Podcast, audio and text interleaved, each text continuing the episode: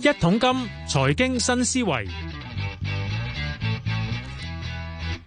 好，又到我哋一桶金財經新思維嘅環節啦。咁啊，繼續係即係一口復常咧，揾啲新知舊語上嚟同我哋傾下偈嘅。今日到邊個？今日到係實德環球副主席阿馬浩文嘅。你好，馬浩文。誒你好，係啦唔，使我嘅印象咧，兩年前揾你傾嗰陣時咧，都已經係疫情第一年啦。我嗰時諗住誒好快過去嘅啫， 點知都玩多兩年啊！咁當然啦，嗱，你知誒、呃你哋實德咧喺澳門有十六鋪噶嘛，係咪？係咁啊，我嗰陣時同佢講話咧，都都幾幾係嘢嘅。但係咧，好得意喎，其實留意翻成個澳門疫情嘅發展嘅話咧，二零二零第一年咧係冇乜嘢嘅喎，二零二一都冇乜嘢，係今年好似特別勁啲嘅喎。嗯嗱，先講個先，而家澳門嗱，雖然澳門咧，澳門每一次咧發現有疫情嘅時候咧，佢都會即係 全面檢測啊，當咁啊當一個一次一個一第幾輪第幾輪去嘅。係上年好似澳門有三輪係咪？嗯係，今年咧，今年譬如喺二零二二，澳門有幾多輪啊？今年都係三輪，有三輪㗎啦，已經係係。啊喂，但係我留意到一樣嘢，好似係咪陣痛？我我稱呢啲為陣痛啦，係咪比較密啲啊？定點先㗎？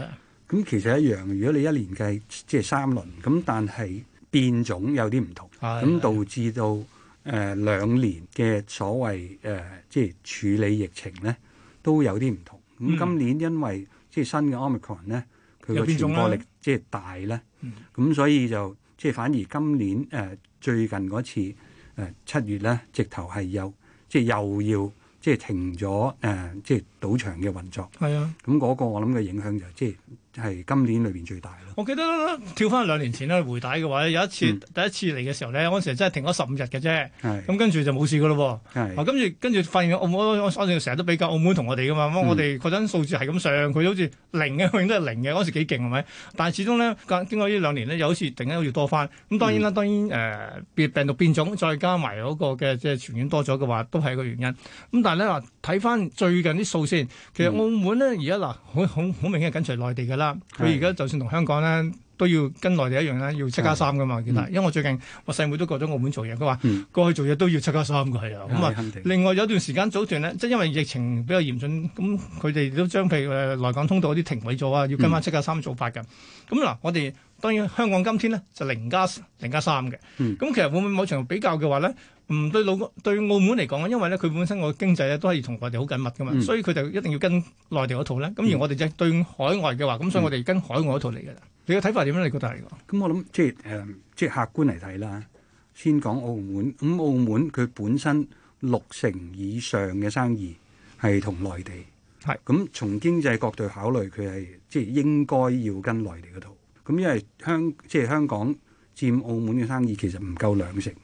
咁即係你如果講香港港客過去過去係咁如果因為要做埋港客，突然間誒、呃、導致疫情爆發，咁佢損失埋內地嘅生意，對佢嚟講其實唔划算。咁、嗯，所以即係佢呢個選擇嘅邏輯係即係都合理㗎嘛正常係因為佢咯，睇我嚟嘅旅客嘅人數，然之後照數㗎嘛，係係咪？啊係係我哋其實都係內地佔好多㗎，梗係你睇翻疫情之前嘅嗯話，係咪？係不過只不過就 個別嘅考慮咧，而家就誒、呃、當然而家差唔多全部都封晒啦。嗯喂、但係我又睇翻咧，假如我用翻即係誒香港，因為其實誒、呃第五波嗰、個係即係確診人數都實在太誇啦，咁、嗯所以。之後發展嘅形勢就我哋都好難去翻即係七加三嗰樣嘢，嗯即係乜都做唔到嘅咧係。係咁而家咧，今天我哋香港咧就零加三啦。嗯啊，零加三好多人就發現啦，用香港嘅經驗嚟講嘅話咧，嗯就真係我哋正正因為零加三咧，嗯我哋出外遊旅遊外遊多翻咯喎。嗯啊，嚟香港嗰啲嘅話，嚟香港因為誒、呃假如我係旅客嘅話咧，你要我食三日嘅 外賣我都唔係好想噶啦。嗯咁所以咧就因為誒、呃旅遊協會咪旅遊業協會咪諗緊話，譬如譬如誒、呃、團團嗯進團退咁樣去啦，咁希望可以即係都可以旅客嚟香港都可以有得食，即係可以幫襯唔同嘅食肆啊嘛。係但澳門咧，因為佢跟係七加三嘅，嗯咁嗰日乾乾淨淨過去嘅話，咁乾淨玩一大輪之後，咁由於佢同我哋已經緊接咗嘅啦嘛，佢又、嗯所以內地客嚟唔需要翻返去又七加三嘅咯係喎。咁呢、個嗱誒睇翻而家譬如最近用最簡單啦，十月份嗯十、月份澳門嘅旅客數字嚟計嘅話咧嗯，得唔得咧？證唔證到證唔證明到嗰個例？譬如旅遊業真係復甦得好勁啊，定點先？誒呃咁咁其實就係好咗啦，咁但係好咗嘅程度只可以足夠，我諗係澳門整個經濟叫做吊命啦。嗯，都係吊咁命因係啦，咁因為其實咁都要睇翻依家內地都有疫情，都唔係話冇啊嘛。嗯咁而誒、呃即係一有疫情，成個誒、呃、關係可能即係誒、呃通關本身係。即係免隔離通關，嗯突然間一加加翻七加三七上加三去，係啊，咁其實對整個旅遊業個即係或者客人預算嘅時間，其實都好容易因為有疫情而影響到。嗯咁變咗啲客要即係計劃個假期就會有即係大啲嘅保留，係啊，係咯，一七七加三嘅話，咁又要壓街計埋酒店計埋其他嘢㗎啦嘛，已經係啊嗯係啦咯。，你假你都變唔到咁多日假期出 嚟啦，係咪先？係啊，嗯嗱，所以我哋其實簡單講啦，嗱，三年呢三年嘅話咧，我哋用翻澳門嘅例子嘅話咧，頭一年係除咗停咗十日之外咧，其實整體嚟講冇乜嘢嘅喎，誒係咁即係冇乜嘢叫做都係日常運作冇影響，係啊，上運就冇乜嘢係嘅啦，係啦，咁只不過就係咁啊，可能海外客少咗啲嘢身上啦。但上年嗱，上年其實咧都好似上年其實上年唔差嘅喎，嗯因為上年咧嗱內地亦都係即係好好喺清零個角度裏面咧，佢都好似冇乜感染啦，所以嗯可以來往澳門都冇問題嘅。嗯咁啊頭係出現咗三次，但係三次之後咧都好快冇事。嗯嗱，去到今年咧，嗱又係三次，但係今年好似咧，誒、用你頭先用翻用吊命呢個形式咧，係咪即係其實咧，因為內地嘅感染宗數都多咗，所以咧其實咧雖然三次，但係呢三次同上次應該三次好唔同咧，係咁我諗即係幾樣嘢去睇啦，一就係成個經濟同金融市場都差咗咁多啦，嗯咁所以呢個都影響咗誒、旅客即係出門消費嘅心態。係咁二就係、即係頭先講話，即係疫情喺唔同地方都有零星個案啦。咁但係你零星講如果講內地內地、誒內地係內地，即係一有呢啲零星個案去導致封關咧，其實好影響每一個客人。嗯即係出門旅遊嘅預算。嗯咁呢啲我諗都係同時間影響緊成個澳門嘅旅遊業發展。係啊，因為咧用翻內地嘅經驗咧，我唔少朋友喺內地玩咧，佢話頭兩年我咪自己喺內地自己玩咯，周圍去啊，都冇影響㗎。但係你諗下，用翻今年嘅例子，哇！真係嗱，上海市容封控咗四十幾日之後咧，跟住咧發現度度都有零星嘅個案咧，嗯甚至而家你睇到中央嗰個政策方面啦，啊動態清零繼續嘅。嗯正正因為咁嘅話咧，而家變咗發嘅發展方向就係話咧，就算啲大節日啊，嗯舉個例黃金週啊，都話。你原地過節算數啦，唔好周圍走啦，因為費事又唔知點樣啊。嗯係咁所以其實即係一日呢個即係疫情未過去或者等等嘅話咧，咁其實都好難有嗱。你諗內地旅遊業都今年都幾係嘢㗎，嗯即係變咗係唔係全國走喎？如果唔已經唔講境外嘅旅遊啦，嗯，境外純粹係省內啦，而家只係靠省內或者市內啦。嗯咁其實連內地都咁嘅話，其實澳門都真係其實都因此而被扯咗落去喎，變咗會係。咁我諗即係誒成件事都應該要誒、即係科學少少去睇嘅。嗯，咁你話即係之前誒、呃即係 Delta 或者之前嗰啲，可能係一個都幾嚴重嘅肺炎。係咁去到 Omicron，其實某程度上都近乎係一個誒、我諗上呼吸道係啦嘅，。我諗話病徵嗰個嚴重性就冇頭頭嗰兩隻咁勁㗎啦，已經係。咁但係即係誒，即係始終都有誒、一定比例嘅人都仲係會係死，又或者誒、接種率其實喺內地誒誒、老人家同細路都仲係相對低。嗯哼咁呢啲都係存在風險。咁你話誒係咪誒唔理就誒、呃即係有個經濟誒、呃即係恢復就就係最好咧？即係呢個係好難決定嘅一件事。係啊。咁但係即係亦都要面對一個現現實就係咧，當經濟去到某個程度嘅時候咧，嗯哼都要研究點樣去令到個經濟可以逐漸復常。咁呢嗯個我諗，即係我相信，即係內地都每日都有唔同人喺度研究緊。咩啊？基本上由內地啊到香港嗯啊，大家唔同嘅地方、唔同嘅政府，由中央到地方政府都諗呢樣嘢，係啊點可以盡量即係復復常經濟呢個係。係係係哦，但係澳門，你知澳門係旅遊城市嚟嘅喎，係咁其實真係都要靠旅客嘅喎。咁如果就係嗱境外嗰啲、海外國際嗰啲嗯都要七加三啦。係咁當然你話要要要要好似我細妹要做工，咁梗係要七加三去啦。但係喂七加三呢個喺旅遊上個成本計算都好貴下嘅喎。係係咁當然啦，喺內地，因為咧誒、嗯假如佢個嗰個叫啊、清零做得好嘅話，理論上就冇人咁照顧佢，係嗯即即係來回都得添，係咪？咁而家問題就係、咁都係嗱，用翻以前咧，未有呢個疫情之前咧，其實澳門旅客咧，即係六成幾係內地啊，海外旅客呢我佔比都、嗯都幾好嘅。咁而家咪靠呢六成內地，而家六成內地嘅疫情都嗯都嚴重咗嘅喎。咁其實係呢個吊命嘅過程裏邊嘅話，其實咧，譬如嗱，你哋喺嗰邊就有酒店啦、旅遊等等噶啦。咁、其實可以點樣做去嗱？政府嗰個嗰個配套有有啲咩刺激方案，有冇點可以幫到你哋呢？其實係即係假設咧，即係要繼續清零。嗯咁、其實作為一個 operator，就係要盡量去配合，去保持清零。即係呢呢個原則，我覺得係即係你你喺嗰度做生意嗰度嘅規矩係咁，你就應該要跟住個規矩玩。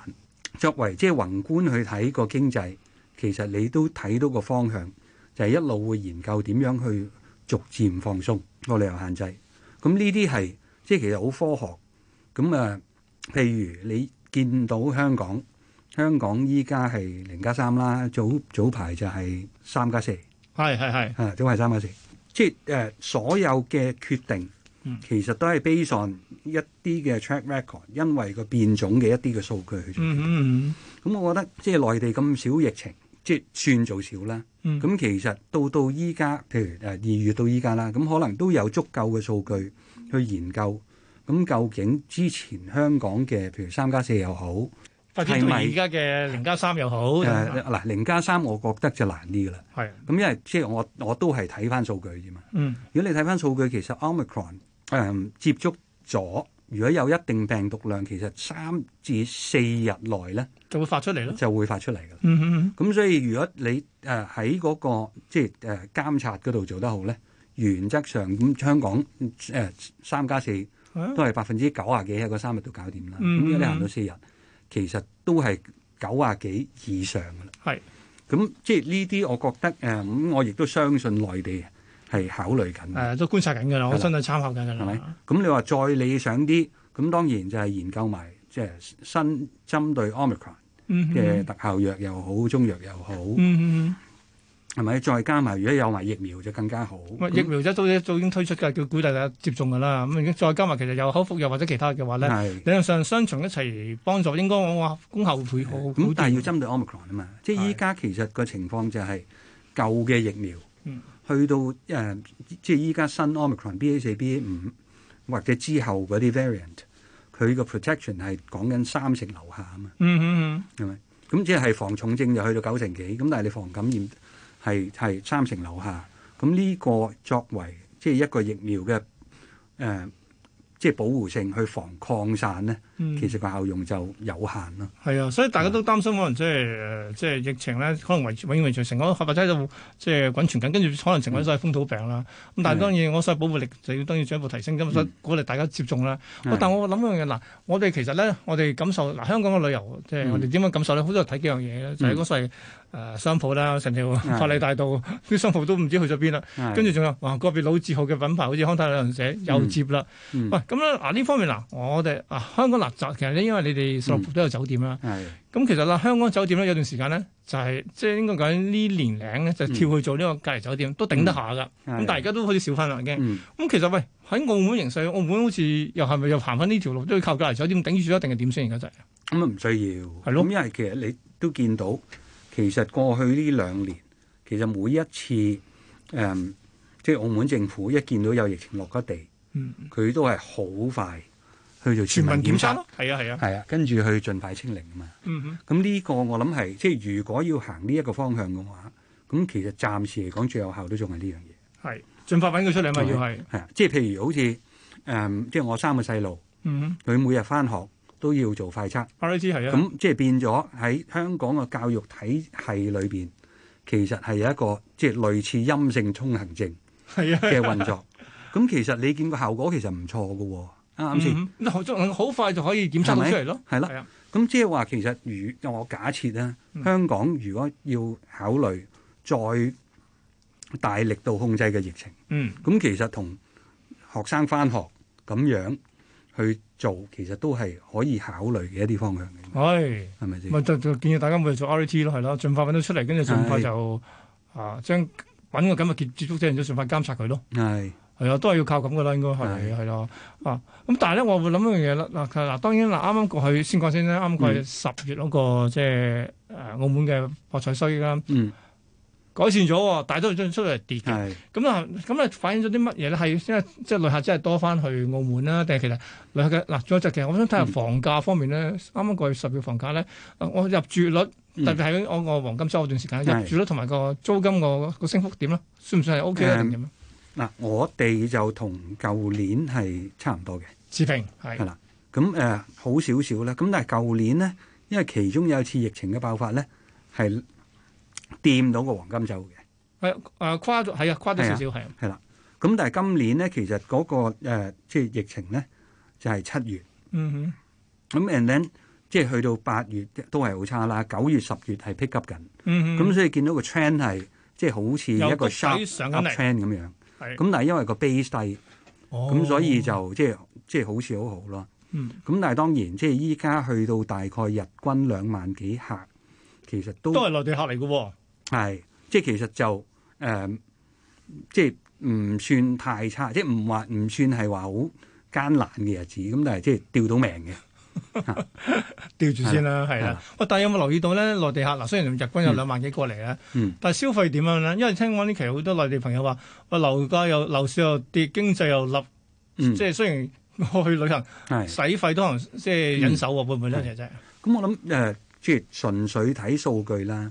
即係其實依家睇到去澳門旅遊嘅客咧，嗯真係過去為咗賭錢嘅比例係誒、呃低咗好多嘅。係即係依家十個客去，可能大概係三個客賭，先先真係先至會係入到場諗嘅住去賭錢。嗯嗯咁你話其他啲可能玩少少，咁嗯即係唔出奇嘅，因為你始終澳門有好多誒、呃旅客去個 pre concept 嗯，都係諗住，唉點都入一入到場。係咁但係就唔係真係諗住去到，咁就反而多咗咧，就係、一啲誒後生啲嘅去澳門玩啲主題旅誒遊，啊食嘢，食嘢係啦，食嘢為主係啦。係咁所以你誒、呃即係如果想一啲推廣誒、呃即係澳門旅遊嘅即係旅旅遊平台嘅，你見到依家就好多。後生嘅 KOL 就係啊，話介紹你去邊度食嘢啊， 即係嗰啲就通常咧好仲多嘅都依家都唔知佢一定楞到呢個。係即係美食嘅喎，即係因為係必然嘅喎呢個係啊。咁啊講真，澳門嘅美食都幾出名出嘅。名喂，但我會諗一樣嘢咧，咁其實係咪我哋香港因為冇境外客咧，嗯有段時間你叫玩深度遊啊嘛，行山啊，周圍等等噶嘛。澳門暫時都未需要咁樣行，唔知但係澳門都開始即係所以成個旅遊市場結構都係咪都其實嗯某程度改變緊呢？誒呃咁嗱，即係首先啦，澳門本地居民咧，你話澳門咁細，叫佢哋喺澳門深度遊咧，根本上即係十年前佢哋已已經經 有晒係啦唔係喎，有啲新嘢嘅係喎，啦而家都 咁誒咁，即係除非你有新嘅 attraction 啦。嗯咁嗯 otherwise 佢哋嘅深度遊就會去，譬如誒中山啊、係係珠海肇慶啊，即係係咯嗰啲啦。嗯嗯嗯，咁當然境外客咁就唯有就去喺希望去到澳門出睇揾啦。但係嗯喂，喂講開啦，嗱，澳門旅遊咧，我哋有冇程度睇下所謂橫琴咧？喂，係而家橫琴喺澳門旅遊嗰個發展咧點樣嚟嘅啫？咁我諗誒誒緊要嘅。嗯。咁因為其實誒、呃即係我覺得喺某程度上，誒、嗯即係北京咁支持澳門，係都係除咗澳門本身自己嘅即係居民之外，都係希望照顧到利用澳門可以刺激到誒、呃、廣東嘅西部，啊即係等於珠海啊、誒、肇慶啊，即係呢一啲嘅即係叫做新發展嘅旅遊城市啊咧。咩？啊而家都好興㗎。你諗下，譬如係誒廣州同埋呢個嘅即係番禺嘅融合咧，某程度都係一路帶住佢。咁而成個廣州嗰個情況又好似旺翻好多，又更加旺緊啲嘅。所以呢度亦都可我發現到即係啲內地行緊嘅方式，先某個點旺咗先，然之後咧一路咁將邊邊際外日出現咗將邊際嘅扯動，橫琴都係咁樣行嘅，其實都係。其實呢個係一個最聰明嘅辦法。你諗下嗱，即係我舉個例，好似香港嗯，香港以往嘅發展係港島區、維港兩岸。係，跟住有啊什如麼？係啦，如果你個動力係夠，你就應該一個個圈將商業行為劃出去。係啊，咁所以誒，依家有即係北部都會區啦。嗯咁、其實最聰明嘅辦法就係咧，你用一啲最平嘅土地嗯，去發展最大嘅效益啊嘛。係。咁呢個其實誒、內地其實不嬲好流行做呢啲嘢。嗱，而家就喺澳門啊、香港、香港都係啦。而家北部都會區都盡量同深深圳嗰邊係即係靠攏內就係依個原因啫。咁、所以另一節都係靠咁嘅。嗱，大家有冇留意到揾茂文上嚟咧？純粹講澳門旅遊都講咗成一 集，好似冇咁點博彩，點解係留翻下一集先講嘅？喂，好唔該晒茂文。多謝多謝。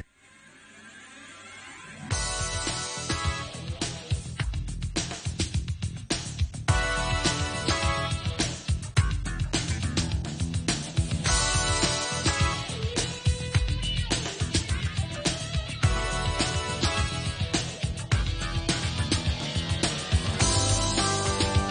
Gõ Để không bỏ lỡ